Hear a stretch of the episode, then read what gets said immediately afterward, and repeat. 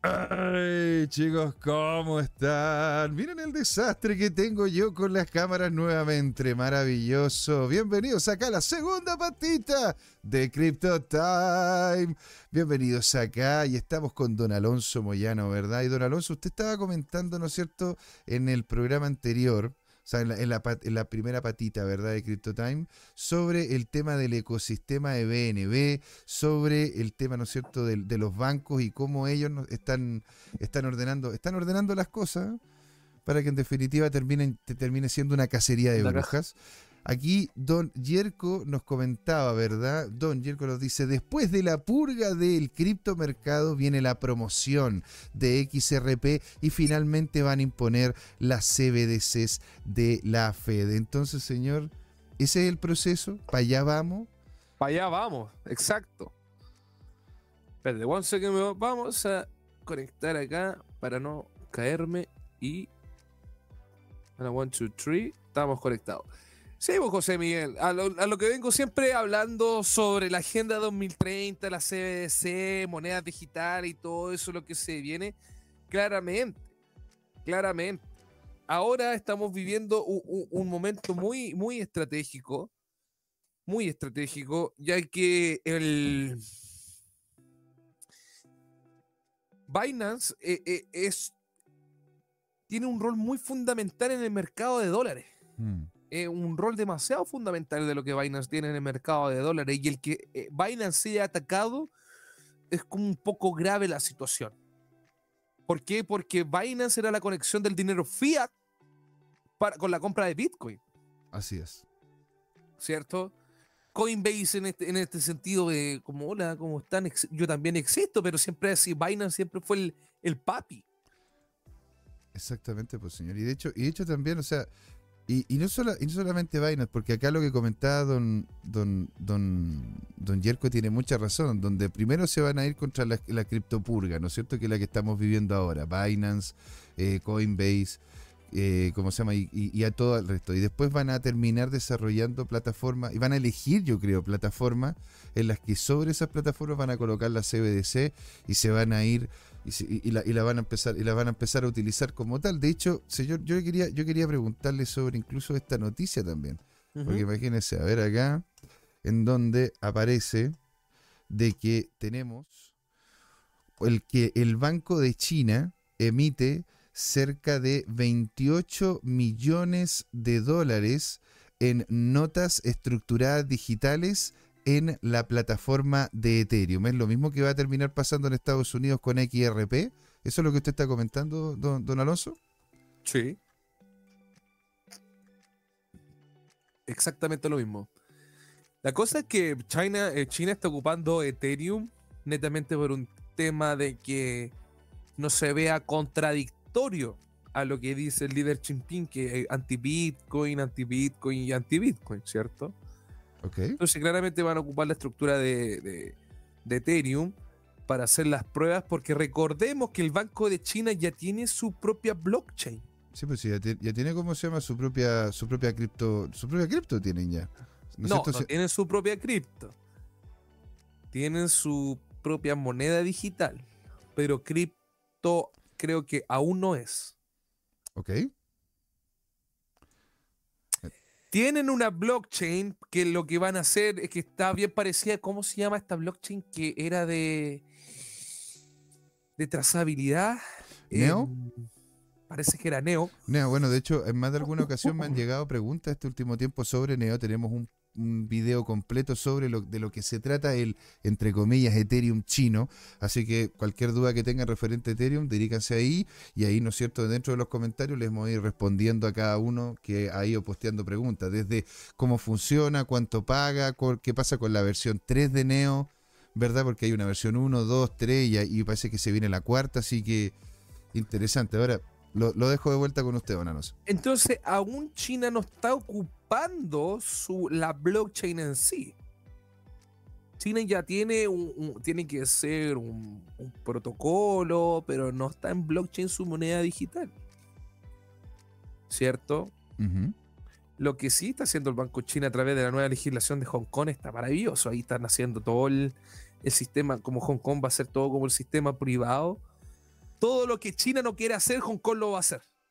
Es que eso yo creo que va a terminar ocurriendo. ¿ah? O sea, al final ellos creo que van a decir, ¿sabéis qué? Ya, ok, nosotros en China no van a poder hacer nada de esto, ni esto, ni aquello, porque queremos tener el control y dejar que todo ocurra en este pequeño espacio puntual, en donde Claro. lo vamos a tener, vamos a tener todo clarito qué es lo que entra y qué es lo que sale.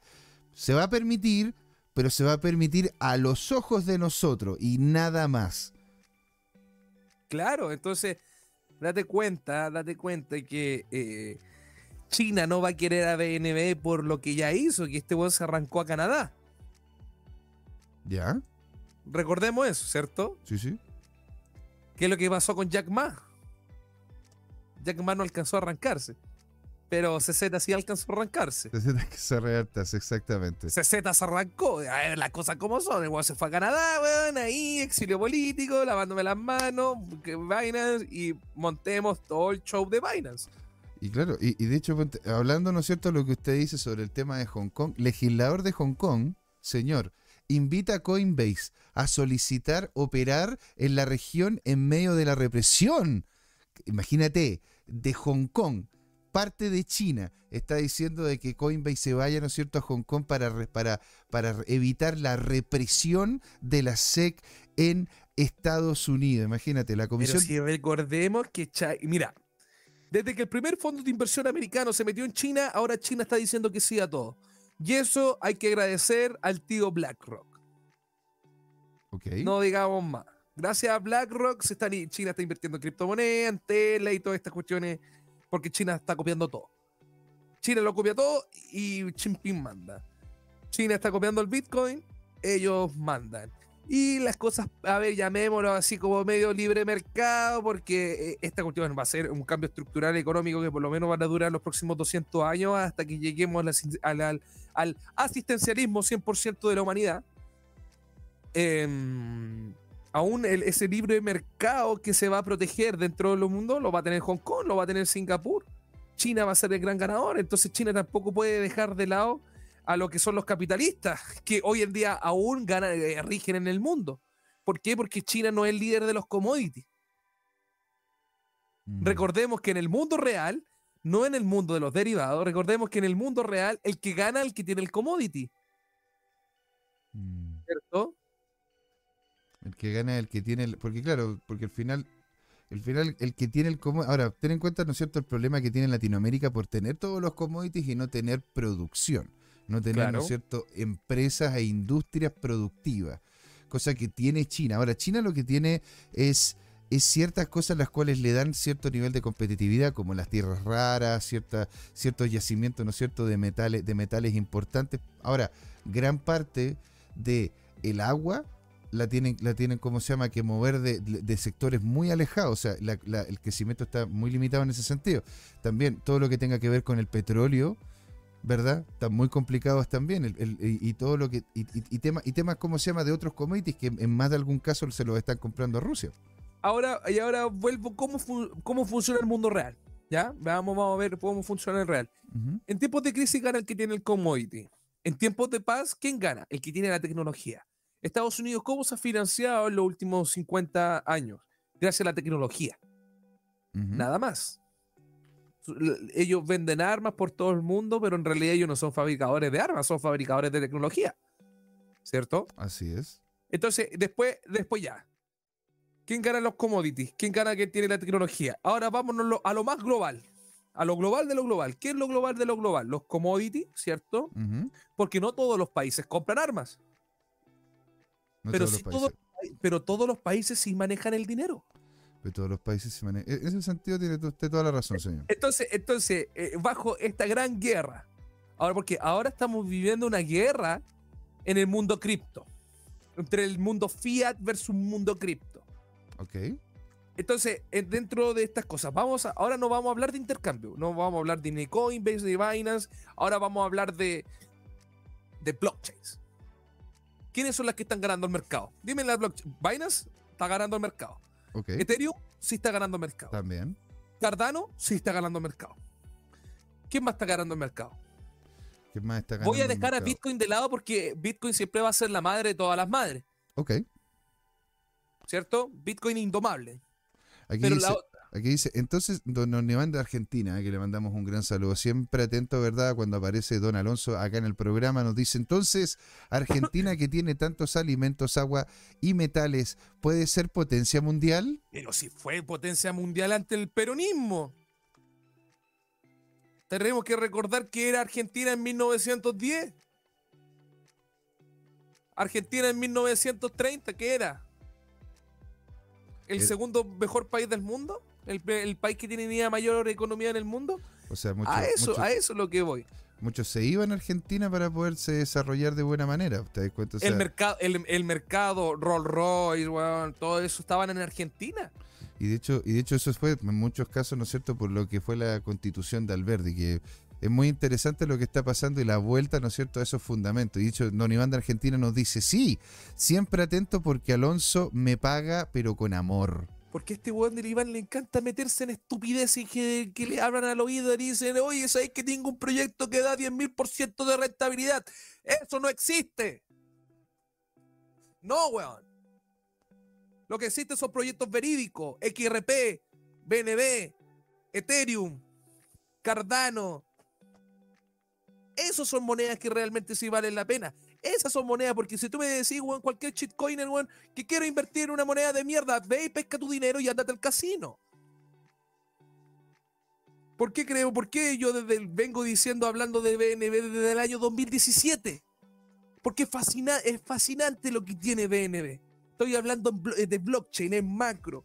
Cuando quede el, el gran cagazo, colapso mundial, van a ser pocas mo- monedas. Y este este es el principio del fin, porque hoy en día por primera vez, por primera vez dentro de la historia del mundo de, los- de las criptomonedas, están atacando el corazón del intercambio de fiat a criptomonedas, que es Binance USD. El mercado debería estar preocupado, porque ya no está FTX. El mercado debería estar preocupado porque ya no está FTX. Ahora, ¿podría, El cómo se llama Binance? Se fue- po- vol- se ¿Se, todo podría. ¿Se podría Binance convertir en un FTX? No, ¿Por qué no? porque el CZ fue tan inteligente que tiene guardado el 50% de sus monedas.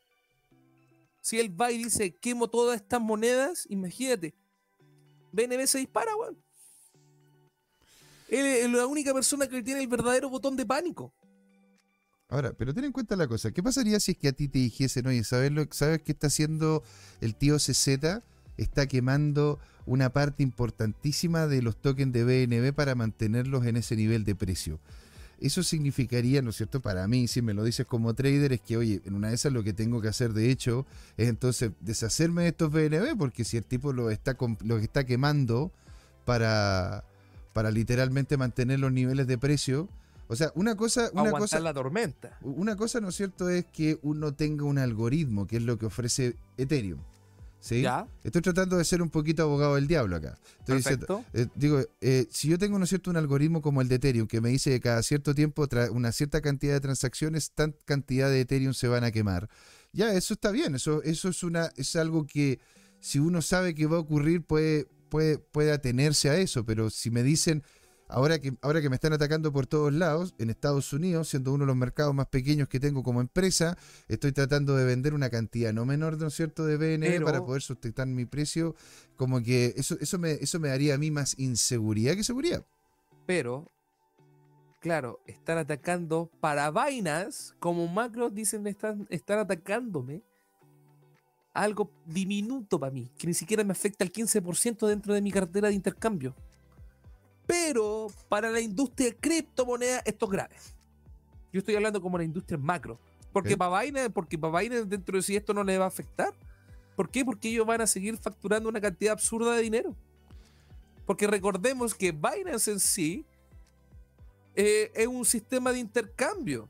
BNB hoy en día, a- gra- gracias a su sistema de quema, llamémoslo así, ha, ha- ha logrado eh, unas como descentralización, entre comillas, llamémoslo así, para que los precios sean más llamativos para el inversor. Pero para la industria en sí, porque para CZ esto no, no, no le afecta para nada dentro de su cash flow. ¿Tú, tú decís cómo se llama de que, que se le caiga a Binance eh, Estados Unidos? No, o sea, para él no le afecta dentro de su cash flow porque no es su mercado principal. Pero para el mundo cripto es preocupante porque es el es el es la plataforma de intercambio más grande en paridad Bitcoin dólar. Mm, A eso lo que voy. A eso lo que voy. Porque hoy en día, el mercado americano tú no podías ir comprar Bitcoin con dólares. Tenías que hacerlo, ya, si tú querías invertir, tenías que hacerlo a través de Grayscale, de MicroStrategy, y tenías que meterte en ETF donde tengáis opciones de Bitcoin. Claro. Pero Binance te daba la opción de tener tus propios Bitcoin, porque tú comprabas con dólares, teníais los Bitcoin, después los podíais mandar a cualquier wallet donde realmente tus Bitcoins sean tuyos. Porque Binance es un, es un cost, Es un, cust- es un custodio. es un custodio, exacto. Es un custodio. O sea, e- ellos llegan, ¿no es cierto? A ver, por eso mismo, pero también, ¿no es cierto? Por eso mismo nosotros decimos siempre, not your keys, not your Bitcoin, porque como custodio, si es que se va al, si es que se va a la B, no sé, se va al carajo y todo, y, y terminan perdiendo dinero, ¿no es cierto? Donde van a terminar sacándolo de la plata que está dentro de Binance. Entonces, claro. eh, es un, es un custodio, pero uno tiene que sacar su dinero si es que quiere tenerlo, ¿no es cierto?, al resguardo personal. Pero vuelvo a decir, eh, vuelvo a decir lo mismo, eh, lo mismo, que gracias a Binance USD los americanos podían tener acceso a sus Bitcoin. Sin tener que meterse al mercado P2P y hacer una cosa que hoy en día que también es un riesgo que va con 20 mil dólares en efectivo, weón, quería hacer un P2P y te pueden asaltar en ese instante. Entonces, ¿qué es mejor? Tener los 20 mil dólares en una tarjeta de crédito, weón, te metías a Binance USD, weón, compras ¡pum! Bitcoin con mis 20 mil dólares, me la descuentan en, la, en la- la cuenta corriente y chao.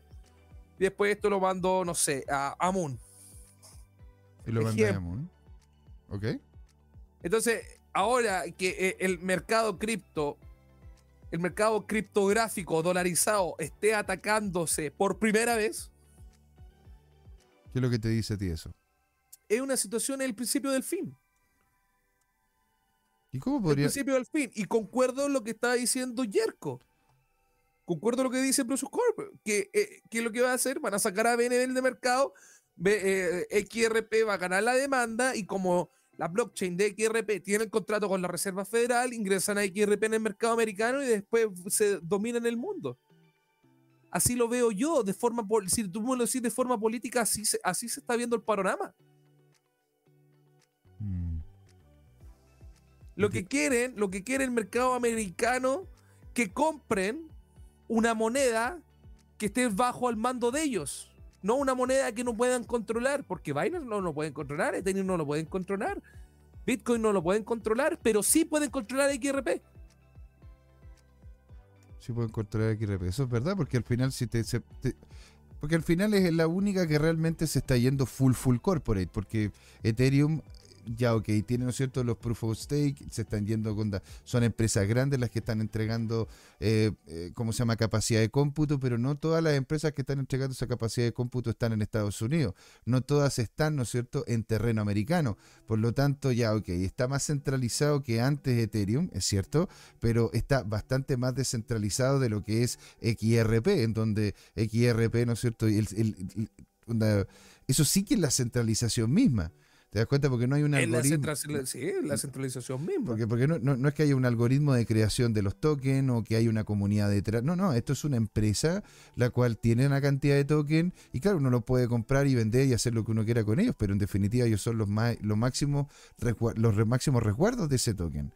Entonces, entonces eh, tú dices que se estarían yendo para allá, o sea, estarían aceptando, ¿no es cierto?, XRP como la moneda y que el resto de las monedas se estarían eliminando completamente de Estados Unidos. Ahora, este sería un push de solamente Estados Unidos, porque en otros lados Claro. no estamos viendo no lo estamos viendo así. ¿Qué pasa con Mica en Europa? ¿Qué pasa con legislaciones que estamos viendo en Asia? ¿No es cierto? Que, Donde mira, las aperturas tení- de Dubái y otra y otras zonas.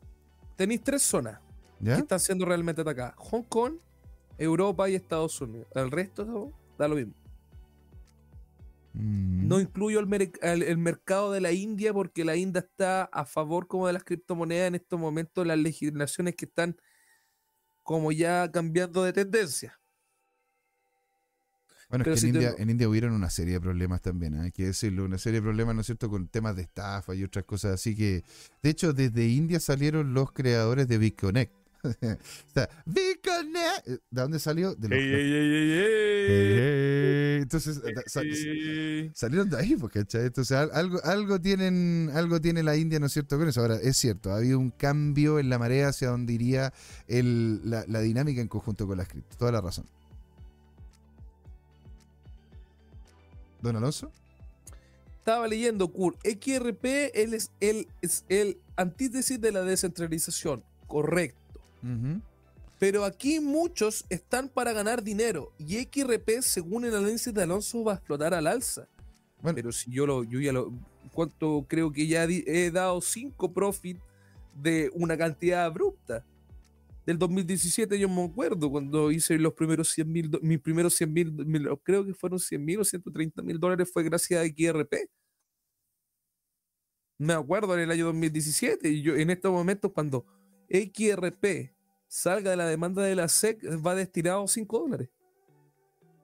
Porque, a ver, sobre todo si es que estamos viendo, ¿no es cierto?, que XRP tien- tiene como, entre comillas, la venia del el Estado. ¿no es cierto? Claro, Tiene como La bendición. la bendición de e- e- es como lo que está pasando, ¿no es cierto?, con la Fed y los bancos y los bancos en Estados Unidos. Los únicos bancos que en este momento tienen la bendición de la Fed son los bancos extremadamente grandes, los bancos que son nacionales, el Bank of America, el, El- el banco- claro, JP Morgan, ¿no es cierto? Goldman Sachs y una serie de otros y una serie, ¿no es cierto?, de otros bancos que tienen que, tie- que son gigantes, gigantes, gigantes, ¿verdad? El Citigroup, todo, todo eso, todo eso, ¿cachai? Y eso son sí, pero el Citigroup está teniendo ya problemas de nuevo. está teniendo problemas de nuevo, pero a ver, ellos serían los posibles salvados en un problema serio financiero que se entre- pasase en Estados Unidos. ¿Te das cuenta? Y es lo que y es lo que a mí me llama la atención, porque es como que dijeran lo mismo referente a estas criptomonedas. Como aquí, bueno, Bitcoin nadie va a salvar a nadie porque Bitcoin es descentralizado y Bitcoin Exacto. ya, perfecto. Pero si estamos hablando, ¿no es cierto?, de la gente que tenga Ethereum, que tenga todo, todo, todo lo demás, menos posiblemente XRP cuando, cuando salga libre de polvo y paja, aquí no, no lo pueden tener. Simplemente no pueden tenerlo en sus haberes porque si no estarían cumpliendo con la legislación, ponte tú. Es que todos los bancos van a ocupar XRP. Y eso es obvio. No van a ocupar Binance ni BNB porque Binance cada vez está yendo más una DEX. Cada vez se quiere ir más al mundo descentralizado y que el CZ gane solamente por comisiones y sigue acumulando Bitcoin como enfermo de la cabeza. Porque ese tipo sí que está acumulando a Bitcoin como enfermo de la cabeza. Que los medios no lo dicen es distinto. Ya. Pero CZ está, está acumulando una cantidad enorme de Bitcoin, enorme.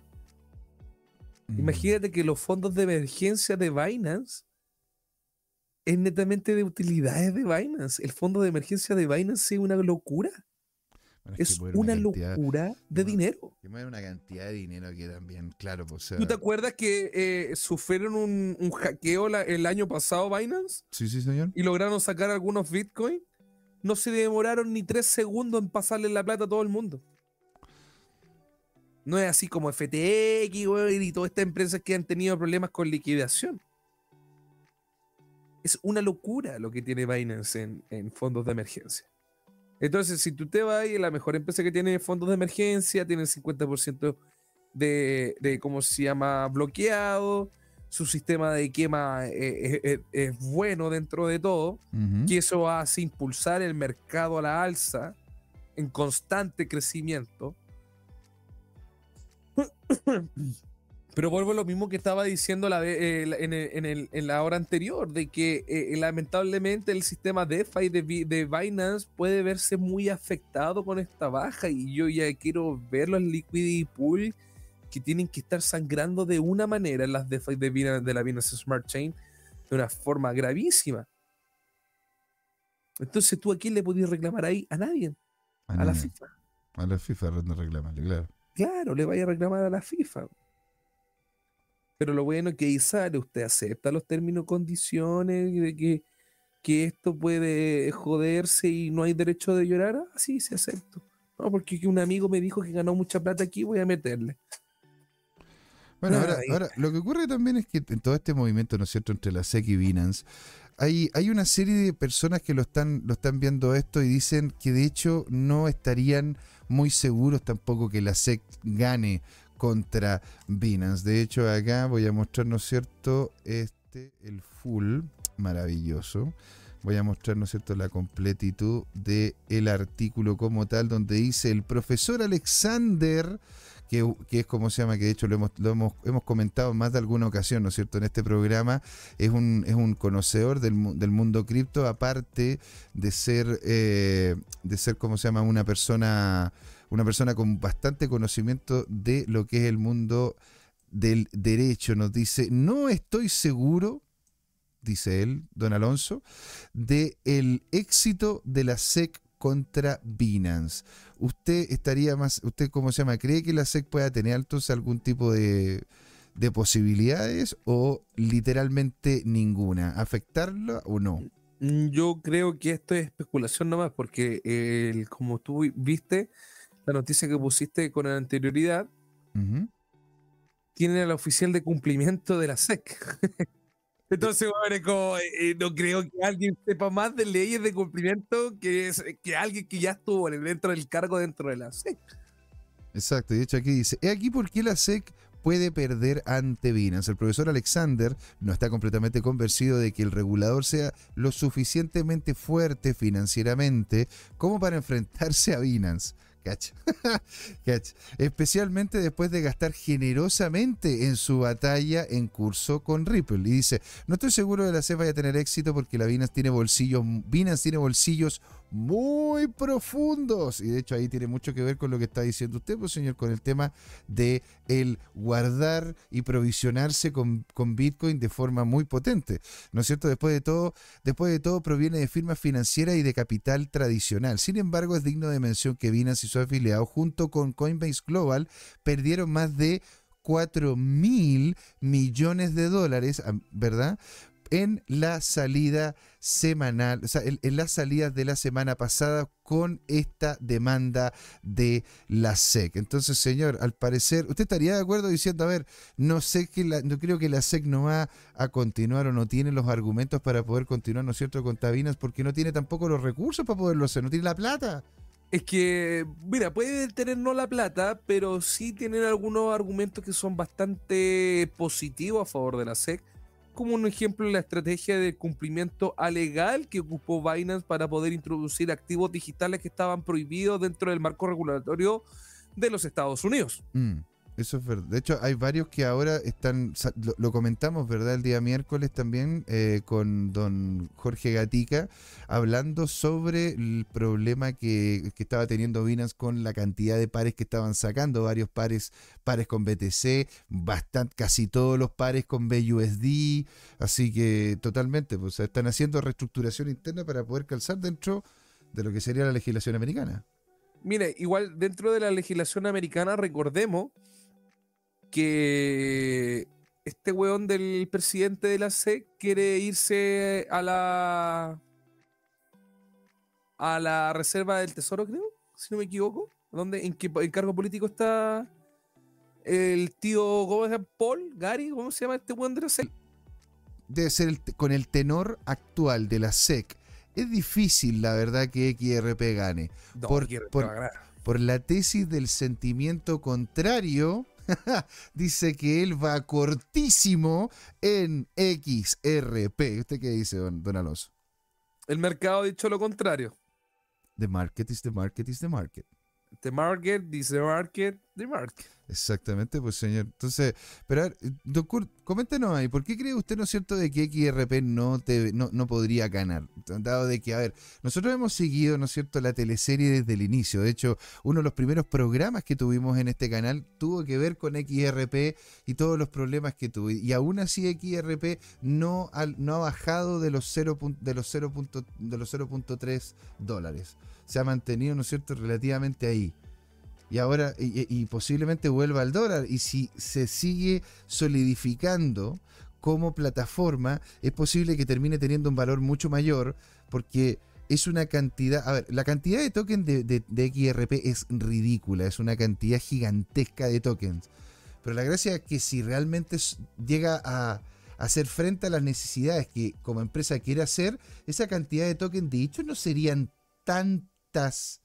y, y, el valor basal de ese token podría llegar si los cálculos son correctos, esto no es asesoría financiera, como nada de este programa, ¿verdad? Pero si llegas a ser, eh, llegar, llegar a ser tal cual como lo comenta de hecho don Alonso, podríamos tener un XRP a 5 dólares, a 6 dólares, y si realmente la termina reventando y es como, oye, ¿qué es SWIFT? Pues si aquí todos ocupamos XRP, ahí, ahí lo tendríamos cerca de los 10 dólares. Entonces, ahí Yo creo que... es, no sé si los 10 dólares, pero sí en mediano plazo sí, fácilmente. Entonces, eso, eso, es lo que se está planteando acá, ¿no es cierto? Y de hecho, el tema de la, de la SEC con la con XRP, o sea, eso, eso deberíamos tener. Deberíamos nosotros, don, don, don Alonso, el próximo, el próximo programa del día lunes, hacer un recap de todo lo que ha ocurrido en XRP. Yo creo que sería, yo creo que sería un golazo yo creo que sería un golazo, porque a ver también, hablando de XRP, aquí tengo otra, otra noticia también interesante que podría empujar para arriba, ¿no es cierto? La, porque, ¿qué pasa con XRP?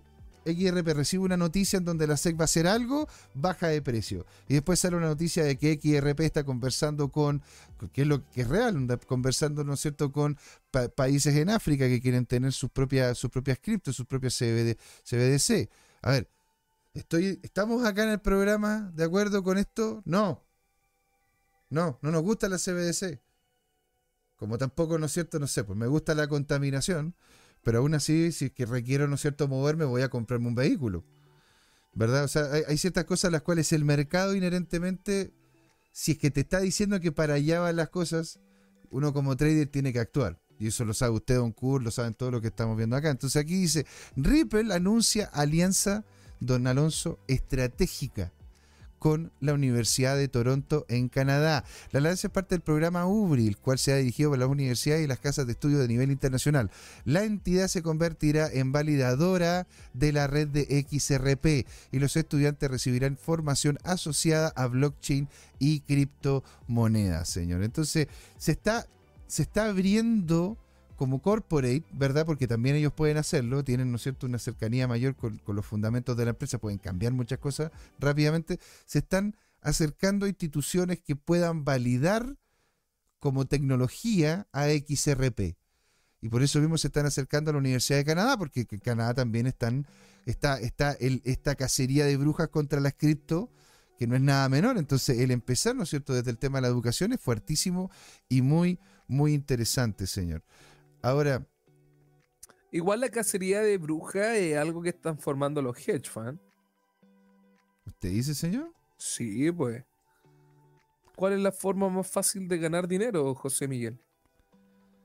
La forma más fácil de ganar dinero, comprando en uno y vendiéndolo en dos. Comprando uno y vendiéndolo en dos. O compráis uno, vendí uno y recompráis cinco. Ya. O sea, ¿Qué quiere decir esto? Ok, ya. ¿Qué lo comprar más barato? Vamos a hablar de Blockbuster. Blockbuster. ¿Cierto? Blockbuster cuando estaba 100% destinado a irse para abajo. ¿Qué hicieron los hedge funds? Se fueron en, un corto. Se fueron, bueno, lo mismo que estaba pasando con, con, con AMC, con GameStop, y todo lo que Muchas cosas más. Todo lo que Entonces, imagínate que yo soy un, hedge fund importantísimo en donde estoy presentando mis reclamos formales ante la industria criptográfica. Yo, hedge fund Alonso Moyano, voy a poner una, una, queja ante la SEC porque Binance USD está haciendo lo que quiera en este país y el cumplimiento de la SEC es, regularizar. Entonces voy a poner mi queja formal. Junto con 10 hedge fund más la SEC dice sí, estamos enojados. La SEC dice, sí, ¿sabes qué? Tienen razón, vamos a, vamos a presentar una demanda a la SEC, ya que eh, estos puntos que ustedes nos mencionan sí están correctos. Yo como hedge fund, ¿qué voy a hacer? ¿Qué es lo primero que voy a hacer? Poner un corto. Así es. Sí, o sea, eh, eh, sería, sería lo más lógico. De hecho, sería, sería lo esperado. Entonces, porque date cuenta de la noticia que pusiste. La, como las, hace dos noticias atrás. Esto es debido a, través de las quejas de la inversión privada. Y por eso la SEC está actuando bajo instituciones financieras. Muchas instituciones financieras están pasando abogados netamente esto para poner corto el cripto.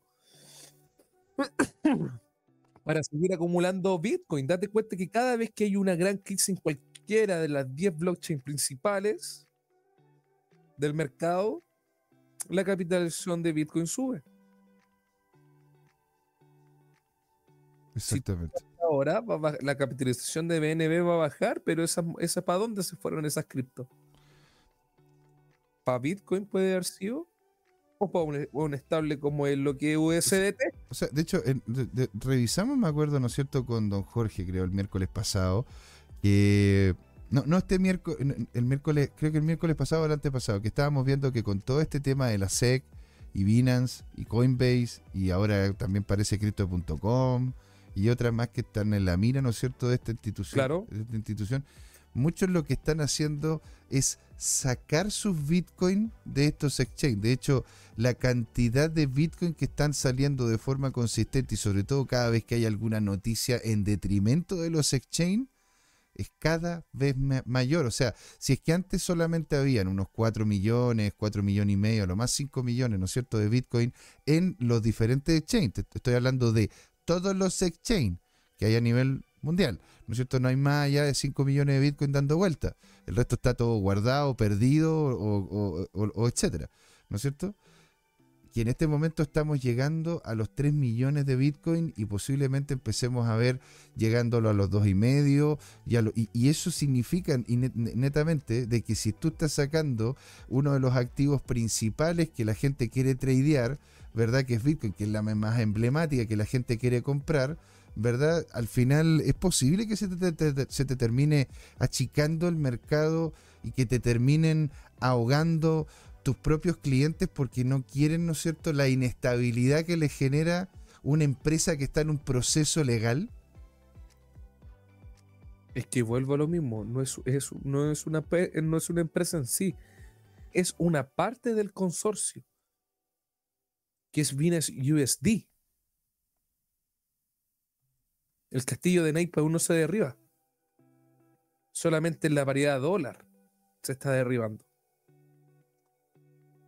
¿Me explico? Sí, sí. Estoy aquí, como se llama, respondiendo. Don Iván de Argentina nos estaba hablando. ¿Y qué pasa con ¿eh? Y, yo le dije, siempre dignidad. Y me dice, es digno, lo indigno, es robar. Entonces dice, después de don Alejandro Máximo, alegría, alegría, un saludo descentralizado a todos los Crypto Timers. Don Alejandro, qué alegría tenerlo por acá, un abrazo descentralizado para usted y para todos los suyos, señor. Y centralizado también. Y descentralizado también, pues lógicamente, cómo no. ¿Sí? da un abrazo descentralizado como, ¡eh! Grande Bitcoin. Da un abrazo centralizado. Aguante BNB, QRP, weón. ADA. Y ahora, ¿y, qué es lo que está diciendo usted, señor? Entonces, ¿hacia dónde estaríamos yendo? ¿Qué es lo que deberíamos nosotros tener cuidado de aquí a un tiempo más, ¿no es cierto?, con estos movimientos que está haciendo la SEC para después adentrarnos a lo que... la respuesta, la respuesta primero ahora Binance USD tienen que dar una respuesta en la primera como eh, como la respuesta ante esta primera demanda, porque estamos hablando que esto solamente, este movimiento de capitales solamente se debió a la primera demanda de, no sé cuántas que vienen. XRP no sé cuántas demandas. Eso podría ser bueno recapitular lo de XRP porque lo que se le viene a Binance es idénticamente lo mismo de lo que vivió XRP. Mm. Con la única gran diferencia que ahora estamos hablando de una plataforma de intercambio de valores. Que eso es un poco más peligroso que una blockchain en sí. Porque aquí podía ocupar eh, para el lavado de capitales, financiamiento, caja chica. O sea, claro, eh, hay, tú, dices que ellos podrían tener más con qué agarrar a los exchange que solamente a XRP como empresa. Claro, en ese Mm. sentido igual eh, XRP, eh, o sea, no, perdón, la SEC tiene como más opciones de alegato contra Binance que con lo que fue contra XRP. Netamente por una cosa de que vuelvo lo mismo de la eh, alegalidad, eh, de la alegalidad a propósito para la operación del mercado de valor en Estados Unidos. Y lo segundo, variedades que presentó Binance al mercado americano que no deberían haber dicho. Como un ejemplo, Dogecoin, Pepecoin y todas estas shitcoins. Chiva, meme. Chiva. Meme, meme coin, que de hecho es, es como se llama, una, una más. Y bueno, Don Cool nos dice, me debo retirar, gracias Capo, un abrazo, don señor. Qué alegría tenerlo por acá, siempre bienvenido. Un abrazo para usted. Y don Alejandro Máximo nos dice, ¿cuándo la marcha anti-ordinals? Y señor, de hecho, hay una noticia muy interesante referente a eso, porque hay posibles cambios en el código que, que, podrían dar, ¿cómo podríamos decir? Que podrían dar más espacio para que los ordinals existiesen dentro de la red de Bitcoin. Así que, en ese sentido, fantástico. Cuente, tío, CryptoTime nos dice, no estoy al tanto. Eh, ¿cómo se llama? Para, para poderlo hacer sencillo, ¿verdad? Lo que quiero comentar es, de hecho, lo que aparecía acá, ¿verdad? No, es aquí, aquí está. Esto era lo que, de hecho, esto, esto ¿cómo se llama, don Alonso? Bueno, estaba, estaba usted, ¿no es cierto?, diciendo una, una- estaba usted, ¿cómo se llama?, en, ot- en- en otra, temática, en otra temática, pero bueno, pa- para que sepamos lo que está pasando, ¿no es cierto?, con Bitcoin. Llegan las inscripciones recursivas a Bitcoin para romper los límites que tiene Ordinals. A través de las inscripciones recursivas se podrán ejecutar videojuegos desde Bitcoin y almacenar NFTs grandes que el límite incluso más grandes que el límite de bloque de 4 de 4 megabytes, ¿no es cierto? Los desarrollos de Ordinal con un protocolo método eh, denominado in- inscripciones recursivas, este tipo de inscripciones son capaces de conectarse entre sí para ejecutar programas complejos. Además, permite almacenar FT de tamaño superior a los del bloque de Bitcoin de 4 megabytes. Así que ahí se lo dejo, señor, para que lo pueda comentar, ¿no es cierto?, con Don Yerko y otros más que tengan una mayor conocimiento técnico sobre esta temática. Ahora, Don Alonso, ¿verdad? Siendo unos 20 minutitos para las 8, yo quería de hecho entrar en... Nos tenemos que ir en 15. nos tenemos que... No, no, no, no, todavía estamos bien. Lo, lo que sí, ¿cómo se llama? Yo tengo la duda sobre el temazo que teníamos nosotros que hablar en esta sección que se llama Finanzas Fácil de Crypto Time. en don- Perfecto. en donde íbamos a comentar, señor, sobre el tema de las estables.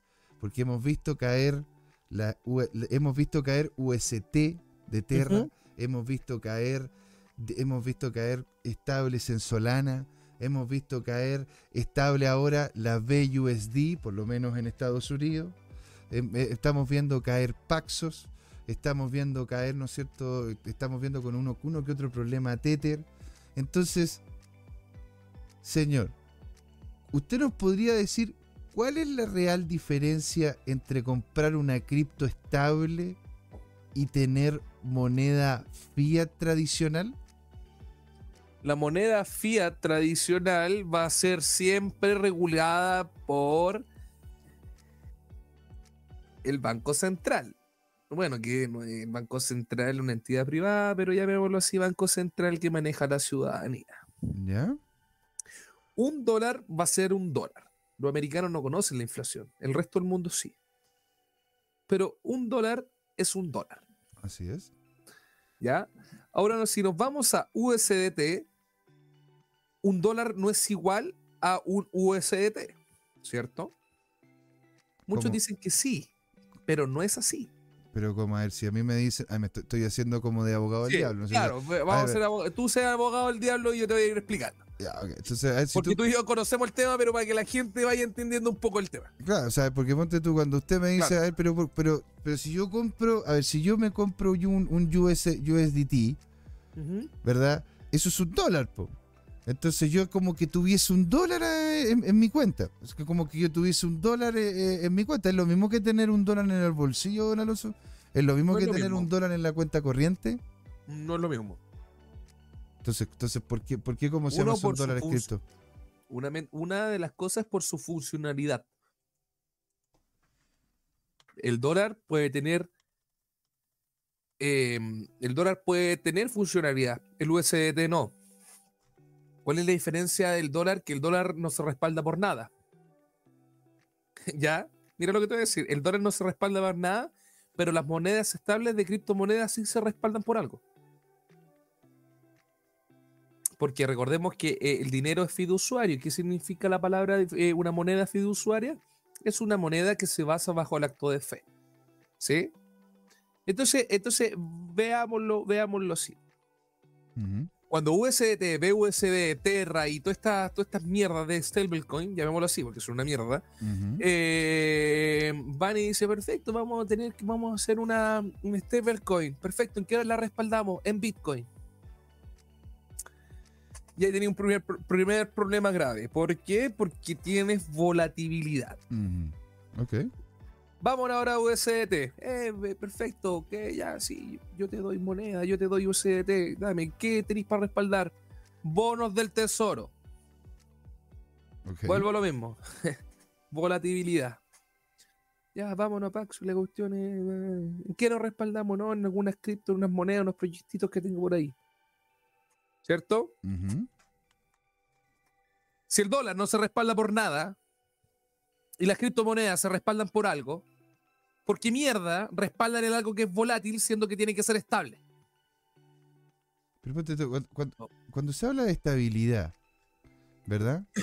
que, sea, que sea estable significa de que un token es un, eh, un token es una un token es un, un, un dólar. Un dólar.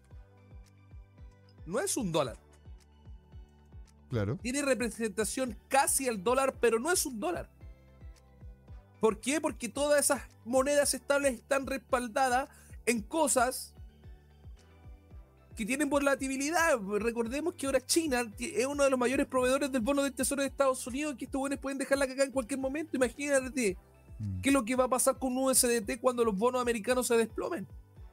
¿Tú crees que un USDT va a costar un dólar? El año, pasado, el año pasado hubo un problema con un desplome de USDT y, dijeron, vamos a salvar las carteras que tienen 300 mil dólares hacia arriba. ¿Cierto? Exacto, sí, pues sí, te estoy escuchando. Entonces, pues vamos a lo mismo. Yo en lo personal no confío en las monedas estables. Si tú me decís, oye, vamos a una moneda estable, para eso prefiero tener dólares en mi cuenta corriente. Por eso Binance USD era tan importante. Mm. Por eso Binance USD era tan importante. ¿Por qué? Porque si ya me aburrí del Bitcoin, perfecto, me voy al dólar y tengo el dólar ahí. ¿Cachai? Así es. Ahí tengo el dólar y tranquilito.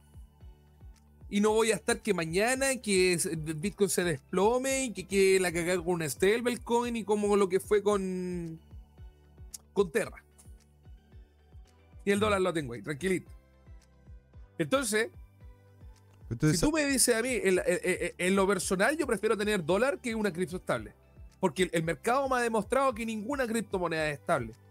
Ninguna. O sea, aquí, aquí, el chat on fire, ¿ah? Alejandro Máximo, imagínense el cuello de botella que van a generar si meten videojuegos o NFT en donde una sola transacción ocupa casi un bloque completo, ni hablar de las comisiones, nos comenta él. Y Don Iván... Lo cierto es una estrategia de Ethereum. ¿Eh? Lo NFT es una conspiración contra Bitcoin a través de, lo, de la comunidad de desarrolladores de Ethereum. No hagamos vista ciega. Es el plan perfecto para destruir Bitcoin ahora, ahora con este cagazo los NFT. Volviendo, perdón, a respondiendo a lo que dice Alejandro Máximo, es el plan perfecto para la comunidad de Ethereum. Porque ¿qué es lo que pasó cuando empezaron los RC20? ¿Qué pasó con Ethereum? Empezó a quedar la cagada. En el año 2017 yo me acuerdo la ACO, que la cuestión después el mundo NFT empezó a ver un colapso de la red. Mm. Muchos de, de las personas, creo que más del, más del 80%, 50%, no sé, de los traders desconocen ese mundo. Porque todos los traders estamos acostumbrados solamente a estar en exchange, moviéndonos ahí y la cuestión, y es el fin interno que hacen dentro de las plataformas, ¿cierto? Es el fin interno entre ellos. Claro. Pero si nos vamos a la gran tecnología, las blockchain y todo ese cuadro técnico, Ujú. Lo que le va a pasar a Binance está acabando, este, lo, perdón, lo que está haciendo Bitcoin está acabando su propia tumba. Lo NFT es una amenaza real para la red de, de Bitcoin. Y para las personas que quieren ser un poco más busquillas, invito a leer lo que está pasando, lo, eh, lo que está pasando con Bitcoin y los NFT. Volviendo a lo, a lo que es criptoestable o moneda fiat, yo vuelvo a decir lo mismo. Es preferible tener fiat a que criptoestable. Mm. Lo que dice Prosus Corp, no existe el precio de estable en los criptoactivos, solo una ilusión. Recuerda UST Terra. A eso es lo que estaba Eso- diciendo eso- recién. a eso es lo que estaba es. hablando recién. Sí, claro. Que Terra se respaldó en Bitcoin. Pero Bitcoin es volátil, entonces no existen. La gente que dice que existen criptoactivos, criptoestables, no existen. Para mí, no existen. Eso es una ilusión, como dice Prosus. Mira, aquí, aquí don Alejandro Máximo, ¿no es cierto? Nos dice, bueno, el Iván de Argentina dice, el dólar se, se respalda por la cuarta flota. La cuarta flota de, de, me imagino yo, anda por, por el tema militar, ¿verdad? Alejandro Sí, Máximo la dice cuarta acá. flota tiene, creo que son tres o cuatro, cuatro portaaviones. De los 19 que tiene. Mes. Y Alejandro Máximo nos dice, creo que estamos viviendo el comienzo del fin del BTC. Voy a crear mi propia cripto mejor con la mejor ayuda de Prosus Corp. Y después Don Iván de Argentina nos dice, "¿Conf- ¿no confías en USDT, Alonso? No. Lee todo, lee- lee- me dice, lee, lee todos los cines negros que USDT ha aguantado el 2014. Lee el, lee el poder de transacciones que tuvo USDT superando por mucho a varios bancos que hubiesen caído. Sí, lee pero la- vuel- lee la vuelvo a lo mismo. Vuelvo a lo mismo. USDT está agarrado de los ¿Ah? con los bonos del tesoro. Y los bonos del tesoro lo tiene China. China. Cuando China haga PAM, van a destruir los bonos del tesoro, van a destruir el dólar y, y el efecto dominó va a destruir al USDT. Hoy en día USDT tiene más bonos del tesoro de respaldo que los mismos dólares. Pequeño gran dato. Pero entonces, a ver. Ah, qué fuerte. Entonces, pero es que- porque aquí, bueno, el chat está en fire. Dice, lee la, la parte de, la, noticias de la página de USDT. La, la vamos a colocar acá. a. Después Prosu dice, no existe precio de precio estable de criptoactivos sobre una ilusión. Recuerda el UST de Luna. Don Iván dice, Prosus, USDT no es una ilusión. ¿No es cierto? Y se, y se enoja. Dice, no a los ordinals. Está- está aquí el chat on fire. Pues entonces USD, USD Fiat será destruido por Alonso. Y don Alejandro dice, tío JM, creo que hace falta un episodio especial para hablar sobre la amenaza de los Ordinal. O- ofrezco mi tiempo para hablar de ello. Bueno, señor, ¿por qué Sería no perfecto, sería perfecto porque es una amenaza real. ¿Es una amenaza real? Es una amenaza real. Esto ya lo vivió Ethereum. Y Ethereum le costó años Años, pero si a ver, cuando... resolverlo. Años. Cuando partieron el tema de los juegos, ¿te acuerdas? Cuando los primeros criptojuegos, que eran, no sé, Sí, los. CryptoKitty y ese tipo de cuestiones. Ya, pues ese tipo de cuestiones, la verdad, es que no, no, daba, no daba para más, po. No daba para más. O sea, estaba completamente apretado, estaba con problemas, etcétera, etcétera, etcétera. Así que, bueno, pero, pero entonces, don Alonso, mire que estamos. estamos Mira, para finalizar, te quiero decir algo. Claro, que ya estamos a unos minutos del A cine. unos minutos. Estamos a tres minutitos de terminar el programa. Así es, literal, literal. Literal. Literal. Entonces, amigos, BNB se está a la D por una campaña política del presidente de la SEC. Recordemos que el presidente de la SEC quiere postular a la tesorería, al gran, al tesoro de los Estados Unidos. Eh, Binance International no está bajo amenaza. Binance USD está bajo amenaza. El exchange, el, el sistema de intercambio más grande de paridad Bitcoin dólar está en amenaza. Cripto estable o moneda fiat, moneda fiat, porque las criptoestables no existen. Pónganselo en la cabeza. Todo el sistema de respaldo, el respaldo que tienen las criptoestables, todo su respaldo está dentro del margen de volatilidad. Monos del tesoro, Bitcoin, Ethereum, etcétera, etcétera, etcétera. Si usted quiere comprar shitcoin, le recomiendo ir al casino. Excelente, excelente punto. Así que muchachos, muchas gracias. Estoy agradecido de corazón. Llegamos a los 600 suscriptores. Gracias a la comunidad, gracias a todas las personas que nos están viendo, gracias a toda la gente que ha estado en este canal de YouTube, a todos ustedes que han aportado un grado de arena y felicitar a José Miguel por la perseverancia que ha tenido y que hoy estoy contentísimo que en el programa de Finanzas Fácil hemos llegado a los 600 suscriptores, señores. Así que más, no me voy, a, me voy a despedir, hagan trading de corazón y no por ambición. Adiós. Adiós. Maravilloso. Muchas gracias a todos los que estuvieron con nosotros, ¿verdad? Acompañándonos. Y gracias a don Alonso por, ¿no es cierto?, donar su tiempo y su conocimiento para que todos nosotros ah, podamos hacer las preguntas. Don Alejandro Máximo, Iván de, Iván de Argentina, don Yerko, que estuvo ahí on fire comentando también con nosotros. Cur 70, que estuvo hablando, ¿verdad? Don, eh, ¿qué más estuvo con nosotros? Don José, José Manuel también estuvo con nosotros, José Manuel Pérez. ¿Verdad? Don Globaek, Don Globek, que eh, sí está ahí. Entonces, señores, muchas gracias a todos. Esto, esto, señores, fue CryptoTime. ¿Por qué, Don Alonso? Porque es hora de hablar de criptos. Suscríbase, denle like y nos vemos en otro programa. Chao, chao. ha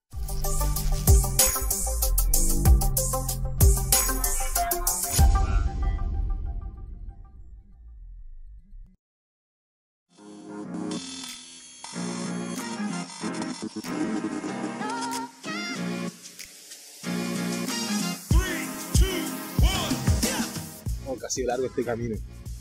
Tal como el Bitcoin, las criptomonedas. Lo que me hace pensar, ¿qué va a pasar en adelante? ¿Seguirá una suya más empinada? ¿O vendrá un abismo a la vuelta de la esquina? No lo sé, pero lo que sí sabemos es que Crypto Trading Time tiene una nueva temporada. A partir de este y todos los domingos, desde las 8 de la noche hasta las 10, podrán pedirme todos sus activos favoritos como Bitcoin, Ethereum, Binance Coin o alguna stablecoin como Tether o USDC para analizarlo en vivo e indirecto conmigo, Luchito González. Así que no se olviden, cada domingo en Crypto Time tendrá su nuevo programa favorito, Crypto Trading Time. ¡Saludos!